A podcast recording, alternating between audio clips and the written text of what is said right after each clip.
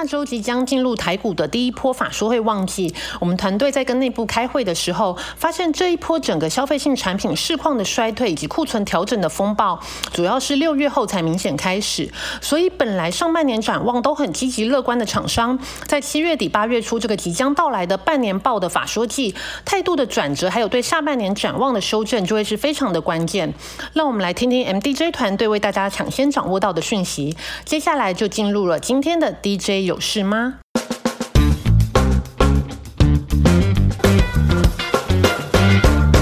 既然说下周的法说会非常的关键，那我们就先从法说会预告开始。在半导体族群的方面，七月中旬台积电法说会在一片消息面的低迷声中，给出了上修营运成长表现的定心丸。但神山毕竟有它崇高的产业地位。紧接下来就是七月二十七日的联电法说会，市场聚焦价动率下滑的状况，尤其是成熟制程的松动。那据我们团队线上记者的了解呢，目前联电在二十二、二十八、四十纳米的需求。还是很满，但八寸产品压力较大，整体稼动率在第三季还是蛮载，第四季可能会下来。另外，法人也会关注在目前需求滑落的效应之下呢，联电的扩产计划会不会延后？下周也是 IC 设计的法说大旺季，包括联发科、盛群、敦泰、智源、创意跟富鼎都在下周召开法说。龙头厂联发科今年本来预估全年营收年成长两成，下半年看跟上半年是持平。在目前市况有所波动之下呢，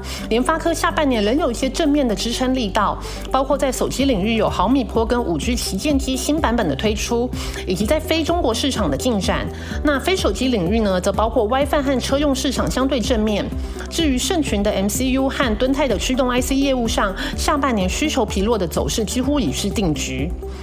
另外，在封测产业，下周七月二十六日有立成和转投资超丰的联合法说，封测厂下半年旺季不旺也是非常明确。但立成在高阶封装以及记忆体封装的业务上，算是相对有支撑的厂商。目前看来，第三季有机会比第二季好，下半年跟上半年比有机会持平或小幅成长。但转投资的超丰因为比较聚焦在 MCU 跟消费性产品的封装，相对则会比较有压力。提到记忆体封装，下周七月二十六日是记忆体大厂。旺宏的法说会，旺宏先前对 No Fresh 全年供不应求的态度是非常明确，尤其是公司是聚焦在 npc 的市场应用，相关高品质、高容量的产品价格仍是上涨的趋势。但下半年面对整体经济的不确定性，法人则会关心是否公司在市况展望上会有比较保守的看法。而三五族的龙头厂稳茂也将在七月二十六日召开法说会，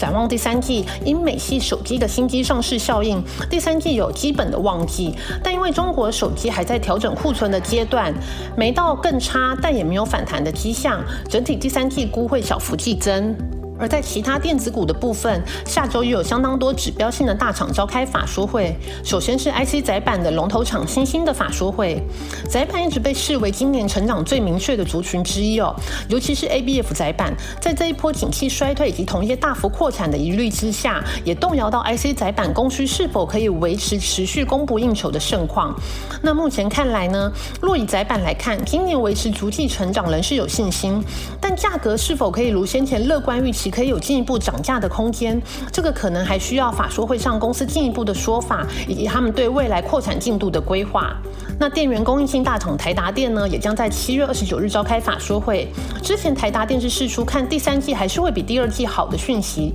市场虽然担心消费性市场衰退这个影响的幅度会很大，但台达电强调呢，公司还是以工业市场的客户为主力，不至于被消费市场影响那么大。那外资对台达电仍是很有信心，主要。是来自于包括储能跟电动车的长线趋势。目前看台达电到今年第三季仍是维持成长，全年也渴望有双位数的成长表现。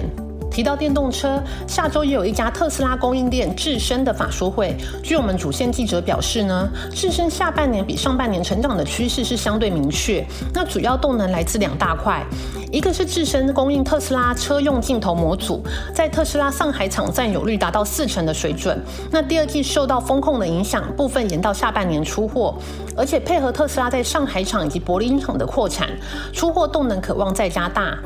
另一块是置身在警用的相机模组，切入美国最大警用相机供应链。去年因为长短料干扰呢，定延到今年，所以今年在警用相机模组出货量也会大幅提升。另外，下周七月二十八日，面板大厂友达将召开法说会。友达第二季营收年减超过三成，业绩不佳，但算是符合预期。主要还是因为通膨和欧美解封等因素，造成消费性电子产品，像是液晶电视、笔记型电脑的需求减少，再加上之前长短料的问题，造成品牌到通路都有十几周的库存需要去化。那展望第三季，七八月的面板价格压力还是大，但大陆、台湾面板厂的价动率都有调降。如果产能减少的够多，再加上客户库存下来。也许最快九月、十月之后，面板报价有机会跌势收敛，或者是有止跌的表现。另外，在非电子股的部分，七月二十八日，台湾的生技展开跑。这个生技展是延续六月份的北美生技展，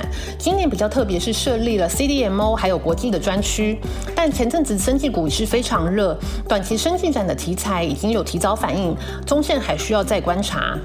回到美股的部分，据群益期货高子旭分析师表示，从上周开始，美国释出高达九点一 percent 的 CPI 数据后，美股出现了利空不跌的迹象。且在上周末美股金融财报周开始后，虽然摩根大通、摩根史坦利、花旗集团、高盛集团、美国银行等获利表现多为衰退二十到四十 percent 的不等的表现之下呢，美股也出现了利空不跌的现象。那以技术面来看呢，似乎好像筑底完毕。但回到股市最基础的钱流来看，资金总量随着因通膨居高不下，那迫使联总会必须在今年将区间利率从零到零点二五 percent，到今年底要提高到三点五 percent。这种猛烈的升息速度，以及各类型债券价格持续下跌，在股市短线上的上涨，只能说是短线买盘的抄底现象，但整体长线下跌的趋势并未改变。而且回到实体经济面的部分。近期从终端零售到许多 IC 设计厂或是 IDM 大厂的库存都有明显快速上涨的现象，在民众消费力道的放缓之下呢，厂商去化库存，营收下滑，认列损失的获利冲击表现呢，可能会在二零二三年上半年才会趋缓。接下来呢，市场就会关注本周五俄罗斯输往欧洲的天然气管道北溪一号是否能够恢复供气，以及下周开始的科技股的财报周，企业对未来行情的展望。以上就是本周的 DJ 有事吗？下周的大事真的好多，我总共 NG 了五次才录完，真是不容易呢。大家就下周见喽，拜拜。